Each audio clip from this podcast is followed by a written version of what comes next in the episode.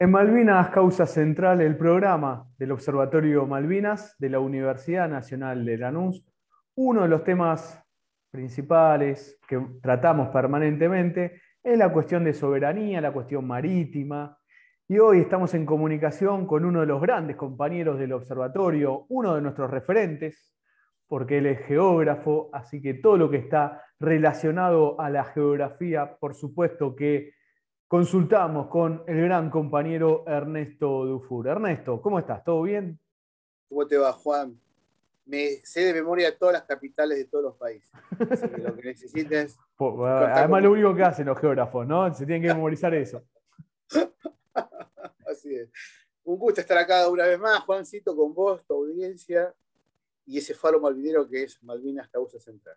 Muchas gracias. Ernesto, el año pasado conversamos sobre la disputa que había o el reclamo que hubo de parte de Chile con el mapa bicontinental que pasó a ser el mapa oficial de la República Argentina, donde incorpora la plataforma continental. Recuerdo a todos y todas que esa entrevista la encuentran en el canal de YouTube del Centro Ugarte, que el año pasado subíamos todo allí. Este año lo estamos haciendo en el canal del Observatorio.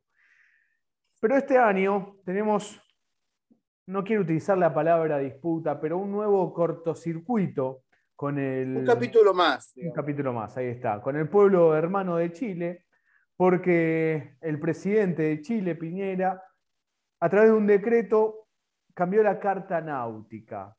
Pero como te decía antes de, empezar a, esta entrevista, no quiero hacer macanas con la palabra ni enredarme, y justamente quiero claridad y para eso te hemos convocado. A ver, ¿qué, está pasando con, ahora con Chile en este nuevo capítulo, como bien, bien describiste?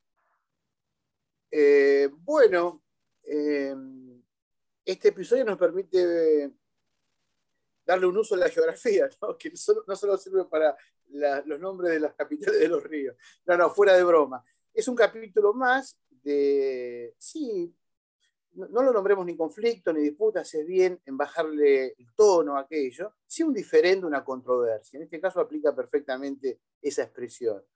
Y me parece que para entender esta controversia hay tres planos o dimensiones, digamos una dimensión histórica, vinculada a la formación territorial de nuestros países, otra dimensión estrictamente jurídico-normativa, que tiene que ver con la letra y la forma de redacción y de interpretación del Tratado de Amistad, de Paz y Amistad de 1984, y una tercera dimensión, a nuestro entender, eh, central, que tiene primacía, que hasta casi que sobredetermina las anteriores, que es la dimensión geopolítica. No olvidemos que esta controversia se, da en un área y los espacios geográficos no se explican en sí mismos, por sí solos, sino en relación a su contexto.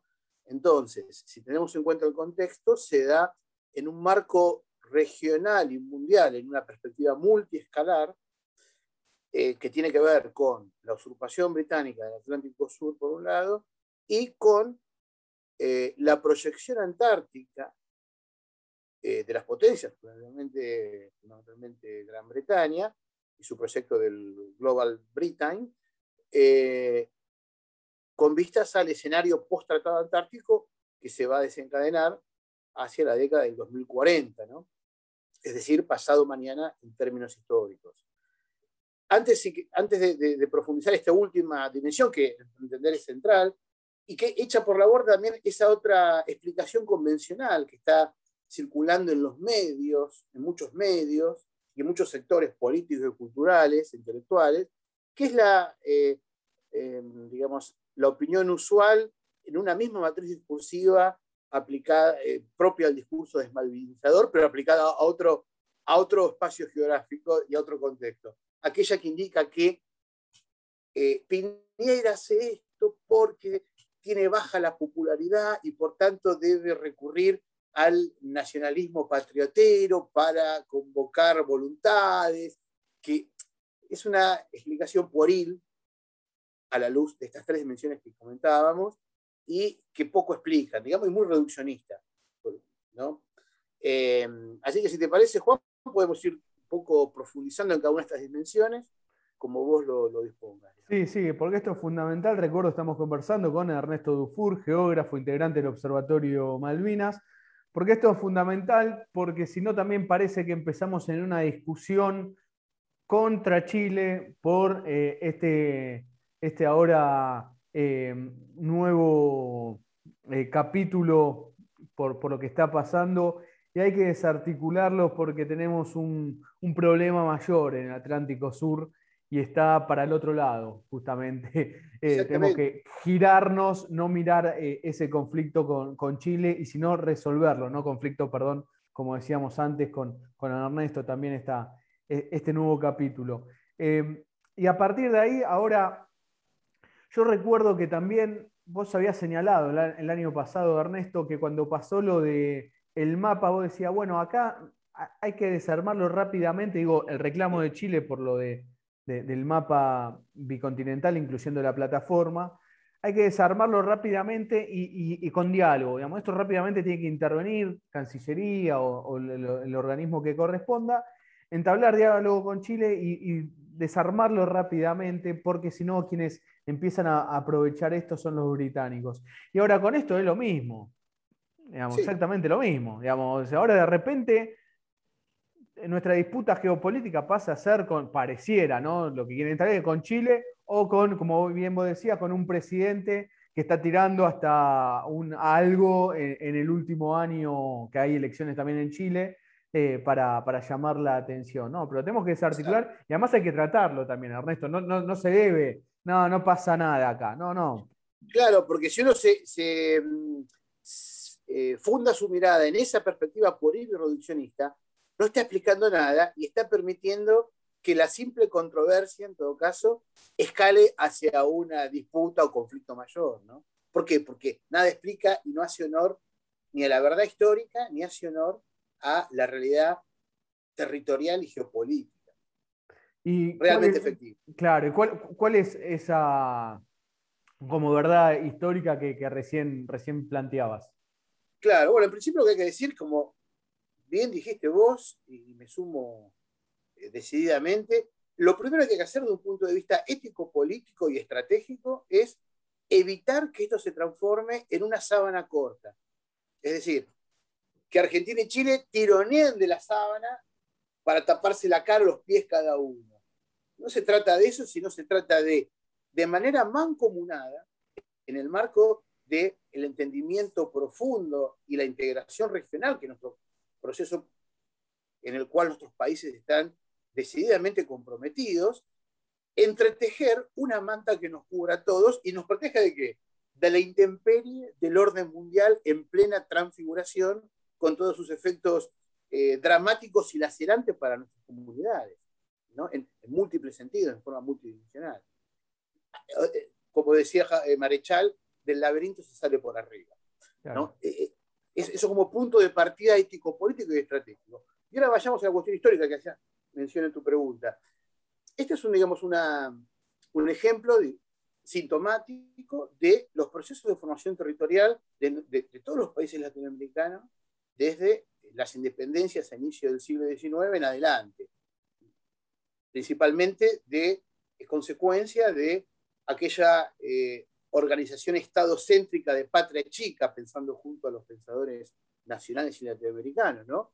que, eh, que, promovió la fragmentación de aquello que estuvo unido durante tres siglos, desde, desde México hasta la Patagonia, eh, y derivar de meras divisiones jurídicas, administrativas o burocráticas del antiguo imperio español, como eran los virreinatos y las capitanías, derivar de allí eh, estados nacionales.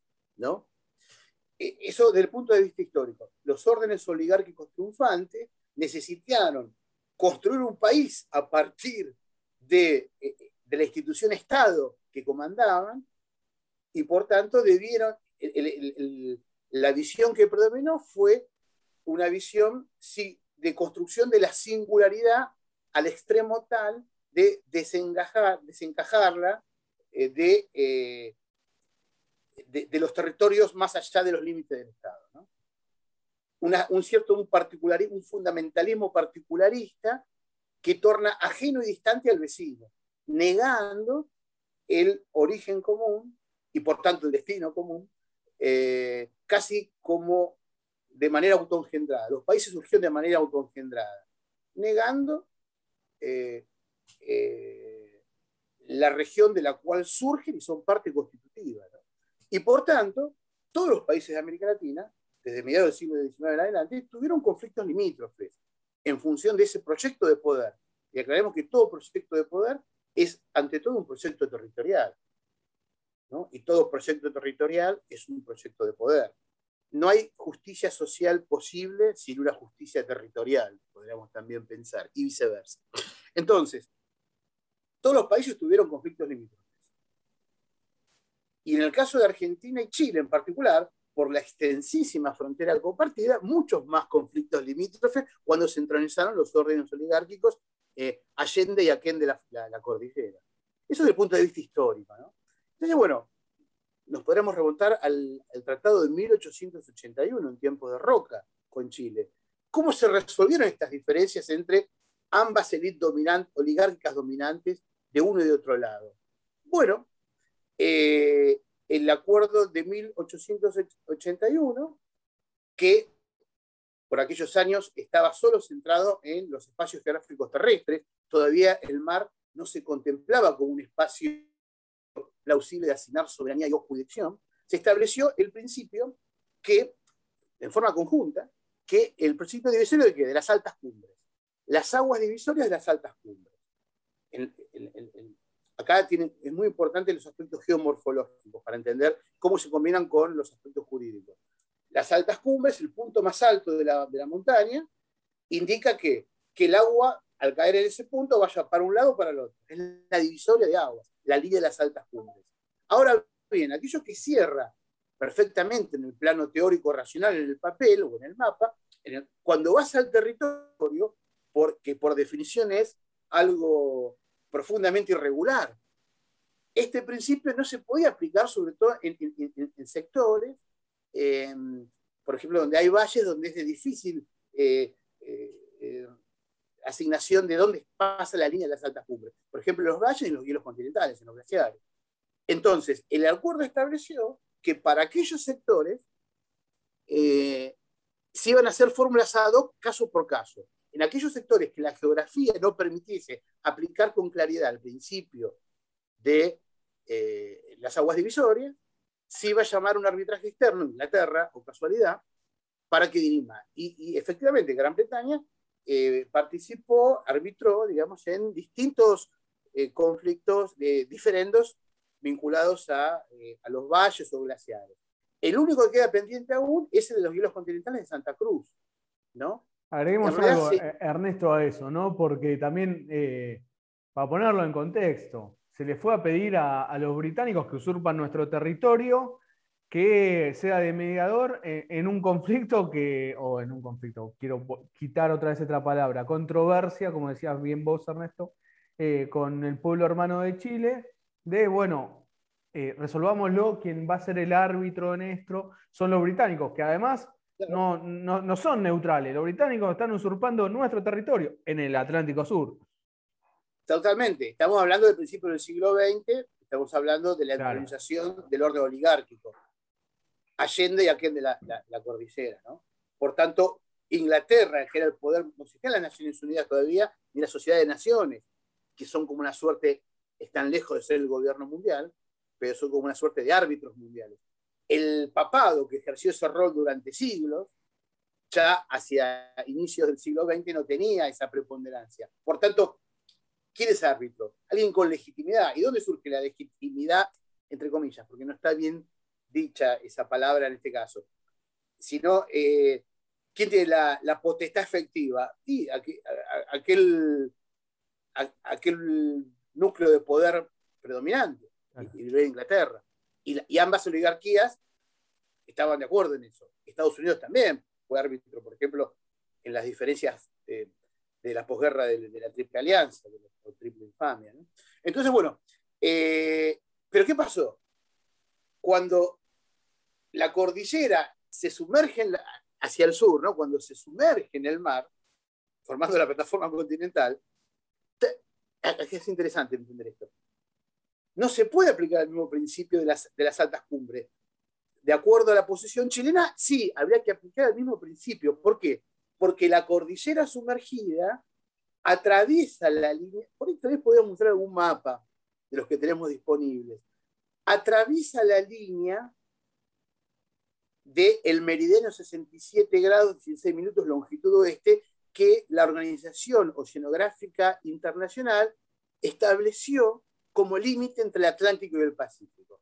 Por tanto, la postura chilena, en esta lógica estadocéntrica de patria chica, lo que hay que hacer dentro del marco teórico del realismo, fuertemente presente en el campo de las relaciones internacionales y de la geopolítica tradicional, siempre hay que maximizar los territorios, ¿no? Bueno, la línea esa verde punteada sería la línea de meridiano 67, longitud oeste, 16 eh, minutos.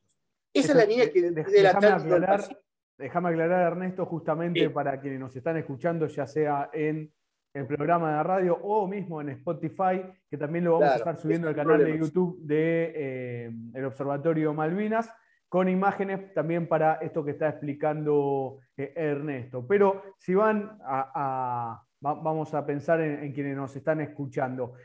Eh, es la línea recta que sale desde Tierra del Fuego sobre el mar que dividiría eh, el Pacífico y Atlántico. ¿Describo bien, Ernesto? Claro, pero, pero la zona austral, porque vos fíjate que como si podemos imaginar nuestro mapa oficial, vemos que las áreas marítimas al sur de Tierra del Fuego tienen una forma de pancita y después hace línea recta. Estamos hablando de la línea recta de abajo. La pancita es justamente la delimitación producto del Tratado de Paz y Amistad de 1984. Entonces, la postura histórica chilena es que había que aplicar el mismo principio de aguas divisorias, de, las altas cumbres, en la plataforma submarina. ¿Por qué? Porque pasa hacia el este de la línea 67, eh, del meridiano 67. ¿no?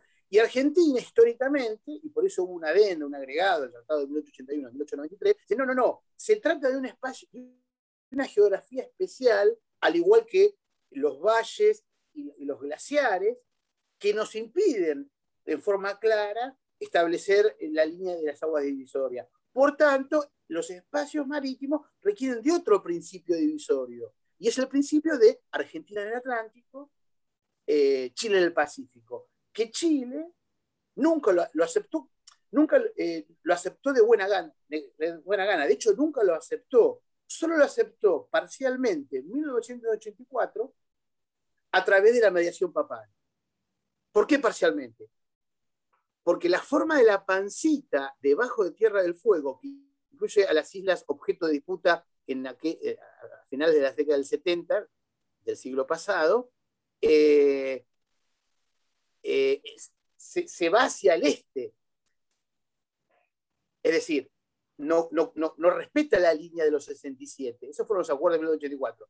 Parcialmente, ¿por qué? Porque Chile lo aceptó a partir de los puntos, si haces un toque, un zoom, tal vez se pueda verlo. Ah, no, ese es en otro mapa. De los puntos establecidos por el acuerdo de 1984, que es en la parte de la línea recta. ¿Querés que vayamos a otro mapa, Ernesto? Dale, por favor, al otro mapa. A, a decime cuál. Al último. A ver, seguí pasando. Eh, este mapa. Eh, el, acuerdo de 1984 establece las coordenadas geográficas precisas de los puntos A, B, C, D, E y F. El principio de Argentina en el Atlántico y Chile en el Pacífico está en el tramo de E a F. de A a E no, es otro principio. Ese fue el acuerdo, ¿no? Entonces, claro, por eso el tratado de 1984 en ningún momento eh, se incorporó la palabra Atlántico o Pacífico, porque esta siempre fue la postura defendida por Argentina, que dice que está implícitamente dado este principio en eh, el acuerdo de 1881 y la adenda de, 1893, que Chile nunca reconoció, y que Piñera ahora, siguiendo la tradición del Estado chileno histórica, tampoco, eh, tampoco, tampoco está asumiendo ahora con la modificación de la Carta Náutica número 8. A, ver, eh, Ernesto, eh, acá hay de lo que fue el tratado de 1984 unas islas que eh, pasaron, Argentina reconoce la soberanía por parte de Chile y desde esas islas, a ver si, voy comprendiendo bien, es lo que le da pie hoy a, Chile, o el argumento por lo menos del presidente de Chile, para decir, no, en realidad desde acá nosotros tenemos que empezar a, eh, tomar nuestra línea de lo que es la, la, carta náutica y que va hacia el Atlántico, es decir, se posicionan en las islas del acuerdo de 1984? Claro, exactamente. El tema es así. Voy a tratar de ser lo más claro posible. Vos me preguntás o me interrumpís si no estoy siendo claro. Porque algunas, viste, el lenguaje diplomático conlleva algunas precisiones que en este caso también se entrelazan con cuestiones de índole geomorfológico. Efectivamente, las islas Lennox, Victor y Nueva, dentro del del, área delimitada por el Tratado de 1984 corresponden a Chile, rompiendo el principio de Argentina en el Atlántico y, Chile en el Pacífico, y aceptado por Argentina hasta el punto E. Pero después se retoma el principio argentino de Chile en el Pacífico, Argentina en el Atlántico, hasta el punto F. ¿Y, ¿Y dónde termina el punto F? Termina en la milla 200, que es el área de la zona económica exclusiva establecida por la Convención de los Derechos del Mar, la CONVEMAR, por aquellos años. Por eso el punto F termina en la milla 200. ¿Y qué dice el tratado? Que nunca nombra la palabra Atlántico y la, palabra Pacífico, sino que nombra el mar de la zona austral, que es una denominación ad hoc para ese eh, tratado que no se utilizó en ninguna otra circunstancia. ¿Qué dice la letra? Dice, bueno, luego del punto F, no sé si lo estás viendo, el punto, de, el punto que está a las 200 millas náuticas, ahí dice, hacia occidente, es hacia el oeste, y hacia el sur, la jurisdicción chilena alcanzará hasta donde se lo permita el derecho internacional. Eso dice el tratado. Y hacia el oriente, es decir, hacia el este, eh, eh, eh, la jurisdicción chilena estará deslindada por el alta mar. Para el lenguaje del derecho jurídico internacional, alta mar tiene una denominación precisa. Es aquellos espacios marítimos fuera de la jurisdicción de los estados, más allá de la plataforma continental. ¿no? Entonces, hacia 1982 se pensaba que al sur, al sur y al este del punto F, justamente donde está la media luna que la Convemar validó con de la presentación argentina. Si querés podemos ver el mapa anterior. el mapa de la copla. El mapa, claro. El, mapa, eh, justamente. Este. Es ese pedacito azul debajo de Tierra del Fuego. Este de acá. Ese pedacito azul debajo de Tierra del Fuego es el área que va de la milla 200 a la 350, que corresponde a la presentación argentina del año 2009 ante la Convemar. Recordemos que la Convemar estableció, luego de 1884, que aquellos estados que demostraran científicamente que su, plataforma continental excede las 200 millas náuticas, eh, los estados tienen derechos soberanos y o jurisdiccionales sobre esos espacios marítimos que incluye columna de agua, suelo y subsuelo.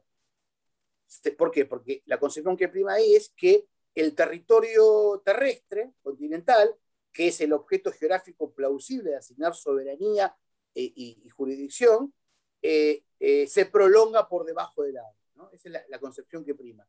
Por tanto, los estados tienen derechos soberanos y, o jurisdiccionales. Es esta área de la media luna o, o una invertida que está en azul. Ahora bien, como en 1984 no se sabía que eso era plataforma continental, se pensaba que era alta mar, esa resolución retórica del tratado, que los espacios chilenos, eh, marítimos chilenos, se deslindan al este por el alta mar, que en aquellos años cumplía tácitamente con el principio de Argentina en el Atlántico, Chile en el Pacífico, con esta eh, demostración científica por parte de Argentina, se demuestra que eso no es alta mar, sino que es plataforma continental. Entonces, no sé si me está siguiendo, Juan. Sí, sí, sí. Sí, sí, sí, te iba a dejar terminar para, para, poder meter. Sí, estoy Dale, el mapa, además, sí. como no es alta mar, una interpretación plausible de la letra del acuerdo de 1984 es, bueno, Chile tiene derecho entonces a buscar su jurisdicción hasta encontrar alta mar, si, nos, tomamos de una, eh, digamos, interpretación literal de la letra.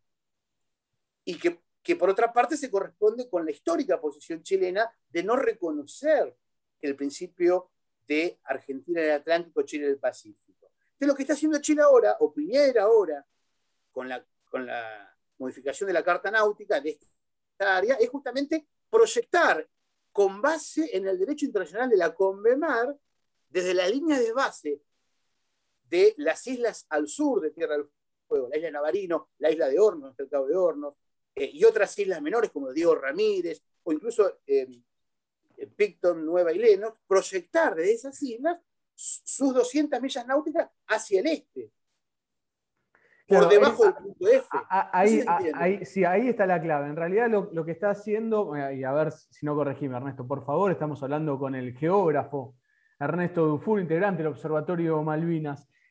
Lo que hace Chile es, bueno, a través de estas islas, yo abro paréntesis y lo voy a resaltar, son la del acuerdo de 1984. ¿Y por qué lo resalto? Porque hay muchos... Eh, estudios que, critican el informe justamente por esto, porque en ese momento decían, ojo, que esto puede derivar a otra cosa en aquel momento por, el acuerdo de lo que era este tratado de, este acuerdo de, amistad con, Chile. Eh, justamente se paran ahora desde una de esas islas y dicen, no, pero en realidad está la plataforma que sale desde esta isla, entonces a mí me corresponde también todo este territorio marítimo. Exactamente como Chile nunca reconoció el principio de Argentina Atlántico, o lo reconoció parcial y a regañadientes en 1984, Chile el Pacífico, eh, se, ampara en, la Convemar y proyecta su línea de base de esas islas y otras islas menores hacia el este, superponiendo la media luna eh, metabolizada en el marco jurídico nacional argentino como los límites marítimos oficiales con eh, la proyección chilena. ¿Y qué dice la Convemar?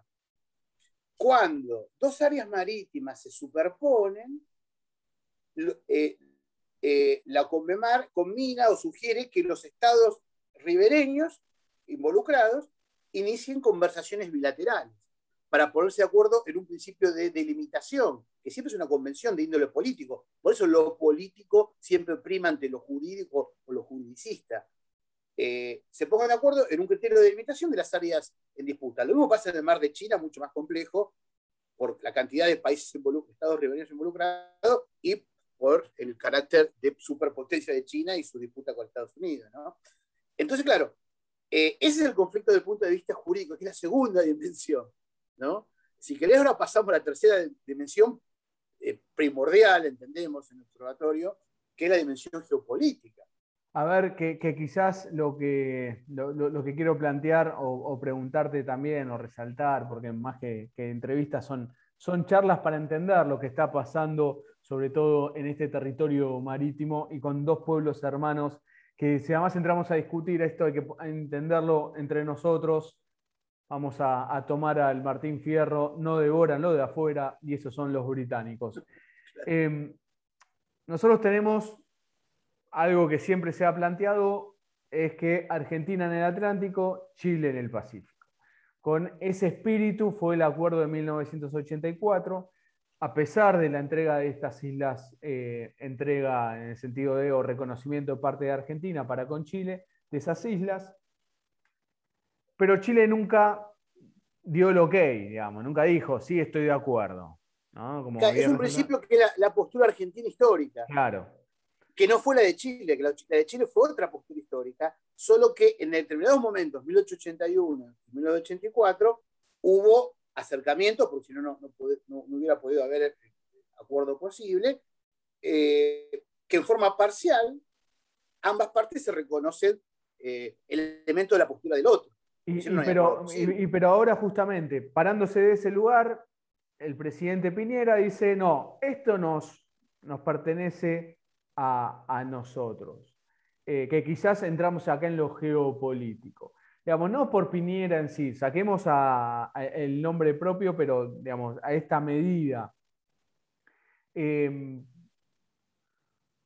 desde el conocimiento geográfico, el estudio geopolítico que, vas haciendo vos, también tu opinión, eh, Ernesto, ¿por qué se da este paso? ¿Por qué dice, bueno, ahora esto, este mar va a ser nuestro? ¿Viene a raíz también de lo que era el mapa bicontinental que, Chile reclamó en un principio? ¿Por qué se da ahora eh, eh, este avance del presidente Piñera? Bueno, digamos, yo lo atribuyo justamente a las dimensiones que acabamos de comentar y al carácter inercial que tiene la institución Estado, de Patria Chica, digámoslo en estos términos, eh, que es inherente a la lógica del Estado de Patria Chica, en la cual estamos encorsetados, tanto chilenos como argentinos, y, todos los países latinoamericanos. Por eso decíamos al inicio que del laberinto se sale por arriba.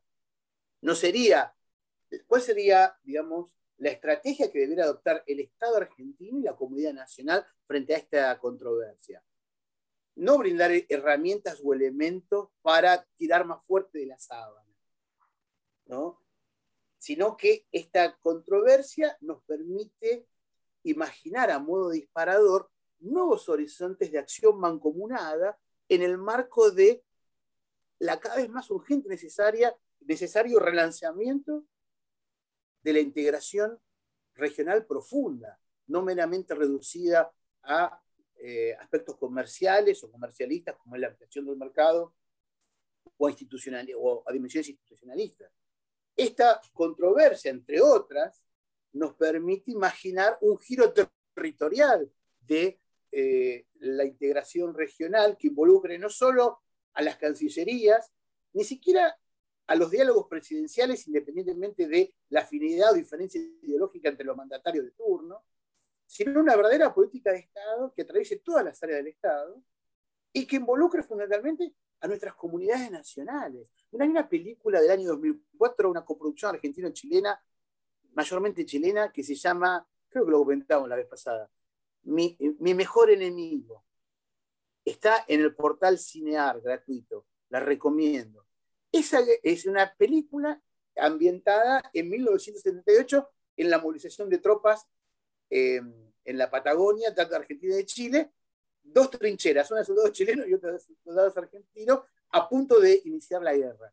No voy a contar lo que pasa. Pero esa película, más allá de los cálculos y los balances de poder que hacen los estrategas, entre comillas, eh, defensores de la lógica estadocéntrica de Patra Chica, ¿no?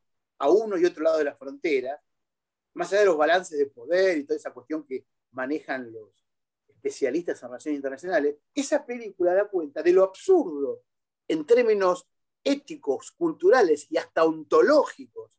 Fíjate vos, ontológico tiene que ver con el ser y el estar, con la existencia misma, de una guerra entre argentinos y chilenos. Esa película lo muestra hasta con humor y elocuencia. Mi mejor enemigo, ¿no? Sería absurdo pensar una guerra por cálculos de poder de estrategas, entre comillas, ligados a una lógica ajena a la realidad y necesidades de nuestros pueblos y de nuestros territorios. ¿no? Eso por un lado. Y por otro lado, además de la histórica pica o controversia entre Argentina y Chile, producto de estas lógicas dominantes, al mismo tiempo hay otras lógicas realmente existentes en nuestros pueblos eh, territorios y, sentires, digamos. Hay muchos otros elementos que podemos tomar, recuperar y resignificar y relanzar en pos del entendimiento mancomunado, de una verdadera integración, no solo retórica, sino efectiva. Empezando por el abrazo de Maipú entre San Martín y O'Higgins y recuperando un elemento olvidado o sesgadamente olvidado, podríamos decir, que es el Acuerdo de Antártida Sudamericana de 1953, firmado por los presidentes Perón y Ibáñez, que es un, es un, es un acuerdo que una vez que el Tratado Antártico cese su vigencia, ¿quién puede asegurar en el actual contexto de dramática transfiguración del orden mundial con la disputa entre China y Rusia con el antiguo hegemón? ¿Quién puede asegurar que hacia, el 2041 el Tratado Antártico va a ser eh, ratificado y relanzado. Nadie puede asegurar eso en el actual contexto. Entonces, los acuerdos de Antártida Sudamericana cobrarían de nuevo, tendrían de nuevo vigencia porque nunca fue abolido. Fue congelado, superpuesto por otro eh, sistema jurídico, el sistema del Tratado Antártico, pero no, no abolido. ¿Y eso es muy importante. ¿Qué indicaba ese, ese tratado? Que está apenas pospuesto y congelado, no abolido. En ese tratado, un hecho significativo y único en, te diría, eh, eh, la cuestión antártica. Eh, Argentina reconoce derechos soberanos de Chile y Chile reconoce derechos soberanos de Argentina sobre el continente antártico, dejando a futuro abiertas las negociaciones para establecer un procedimiento de delimitación de áreas.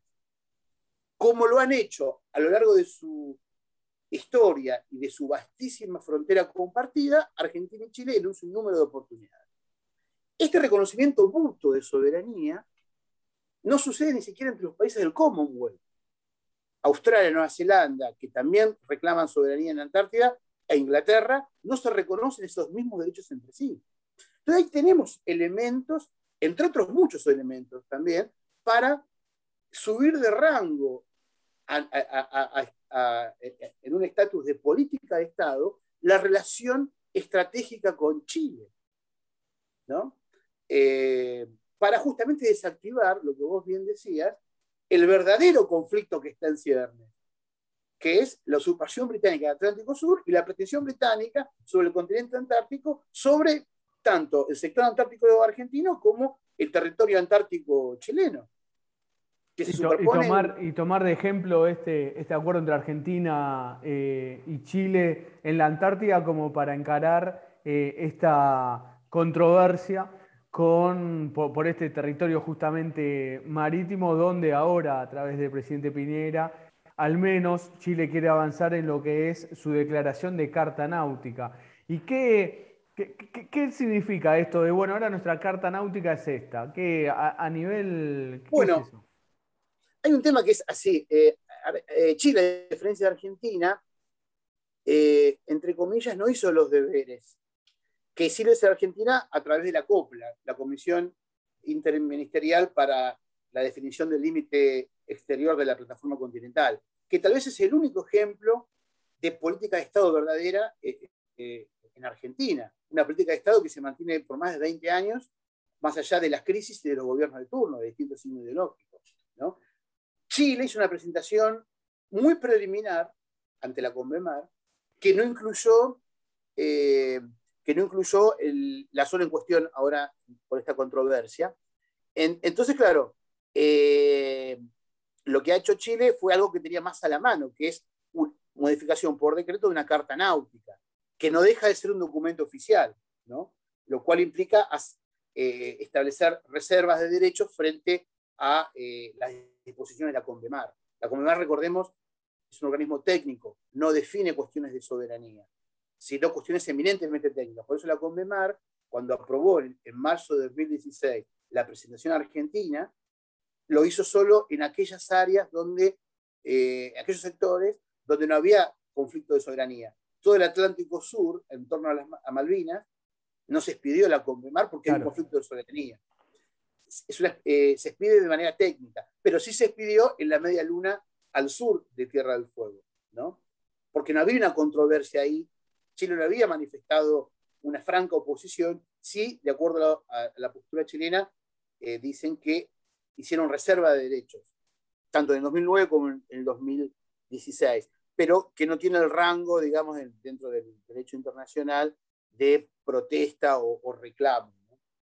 La carta náutica es otra reserva de derechos que obliga a las partes a negociar.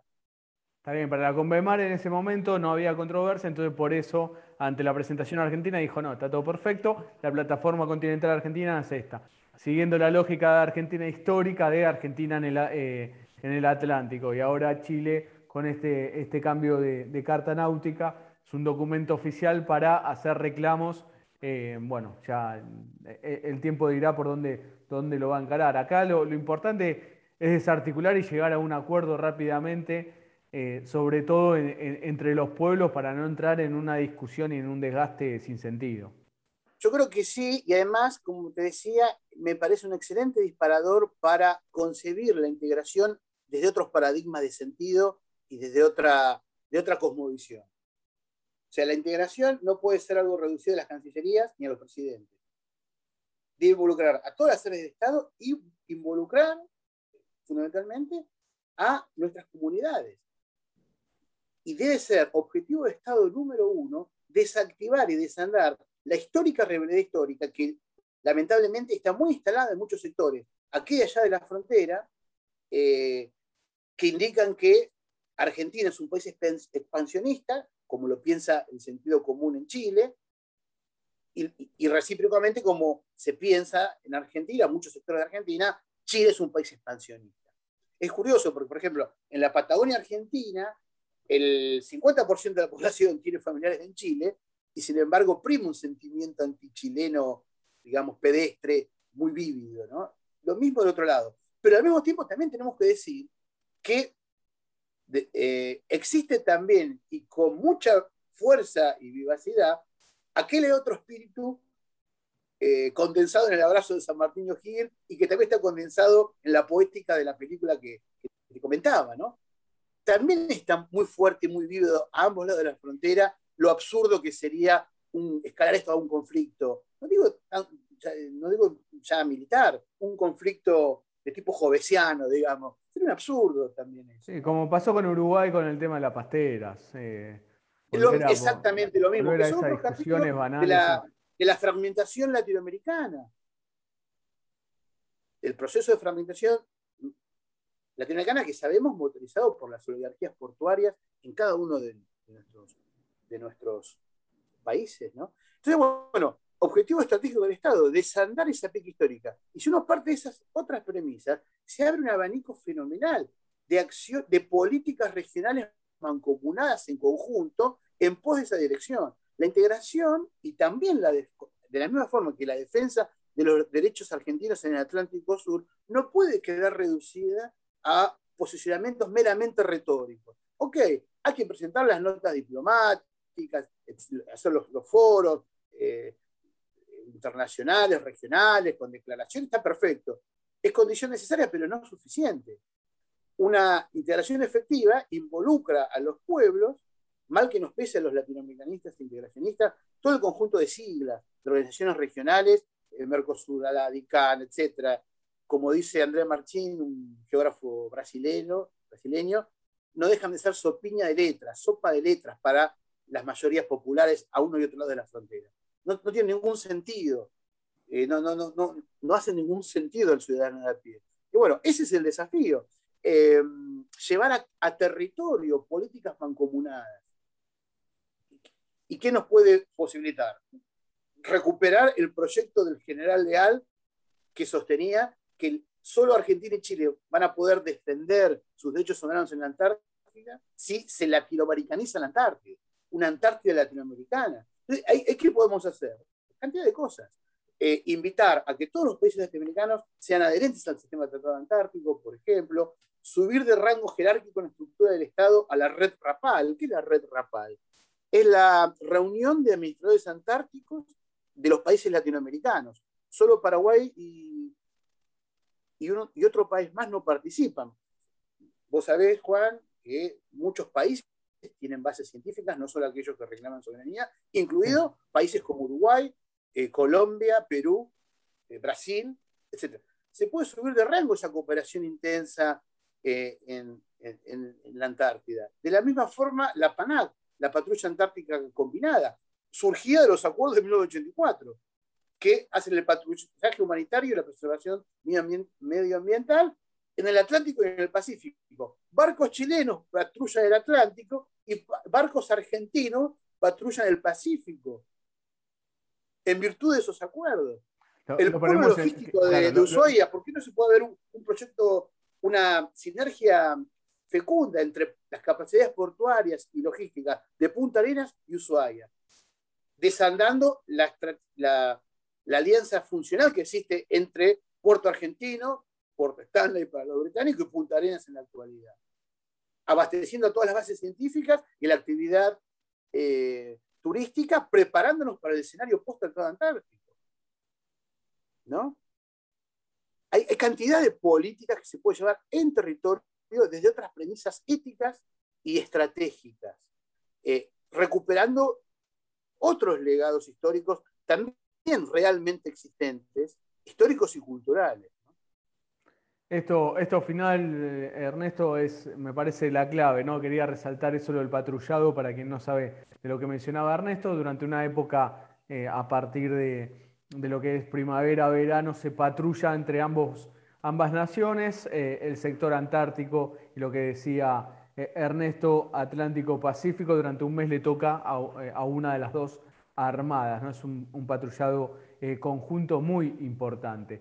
Y, tomo eso, Ernesto, que decía que es algo que resaltamos siempre, ¿no? El, eh, profundizar esa alianza estratégica, además para controlar el cruce océano-pacífico, eh, Atlántico-Pacífico, perdón, eh, pero no solo argentino-chileno, sino también hacerlo más, más sudamericano y, de ahí que sea la, proyección antártica, esto final que, que resaltás, me parece que, es fundamental. Ojalá que, ojalá que estén a la altura en realidad de llevar la disputa a, bueno, no entremos en conflicto, sino vayamos por una hermandad más grande y por un, acuerdo geopolítico más, más trascendental, que además, Ernesto, esto se viene pensando hace años, ¿no? Desde Perón, Leal, digamos, hay un montón de propuestas justamente sobre esto. Decimos, perdón, nombramos argentinos como podríamos nombrar de, otras partes de Sudamérica con la misma lógica y la misma visión. Sí, totalmente. Si me permitís, agrego algo más. Bien dijiste, vínculo de hermanos. Y el vínculo de, hermanos no está exento de conflictos.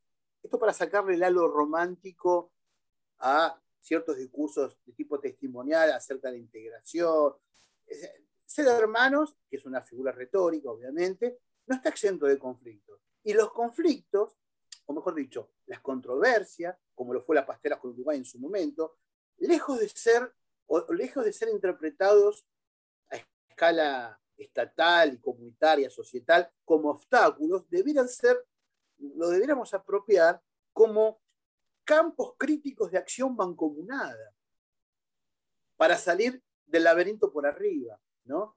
Em, y, vos fíjate, eh, la dimensión geopolítica es fundamental. La dimensión geopolítica es multiescalar no se puede entender los espacios en sí mismos, como decíamos al inicio, sino en relación a otros espacios.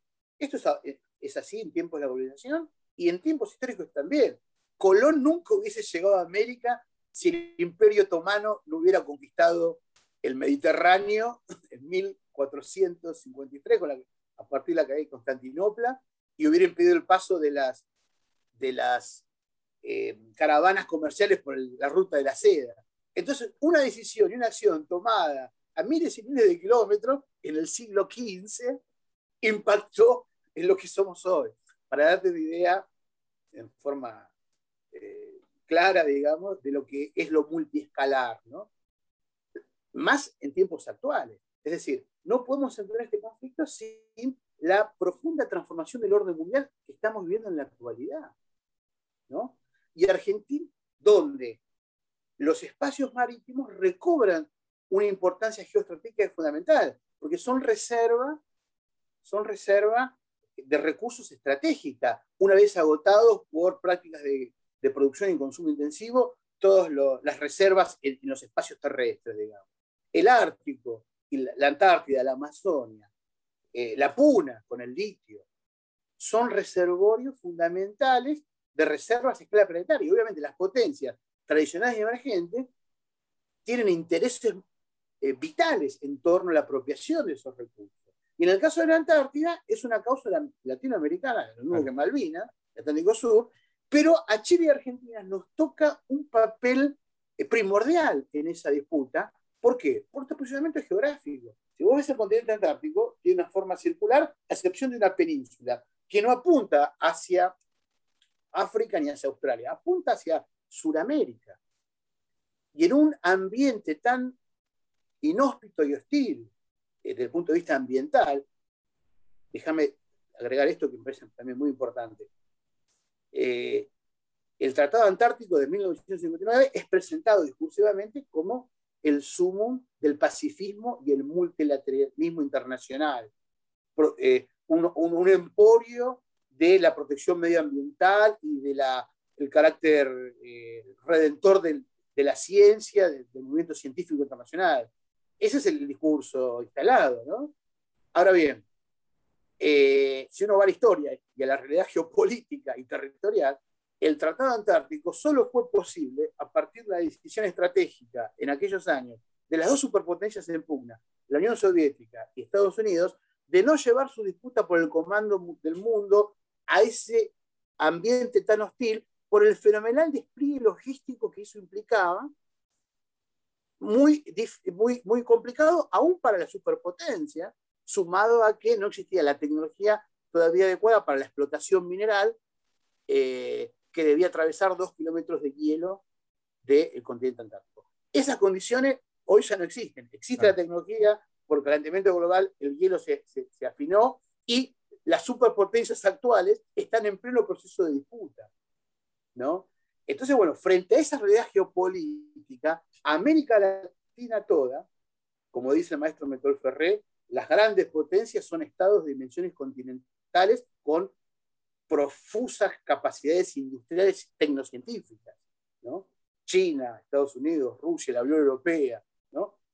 En la medida que América Latina no, nos, no, encontremos la clave para el relanzamiento de nuestra integración profunda, no vamos a poder, ni en el caso del Atlántico Sur, por eso en el observatorio decimos volveremos a Malvinas de la mano de América Latina, ni tampoco en el escenario post-tratado antártico, defender nuestras soberanías políticas, territoriales, económicas culturales y hasta espirituales, podríamos llegar a, pensar. ¿no?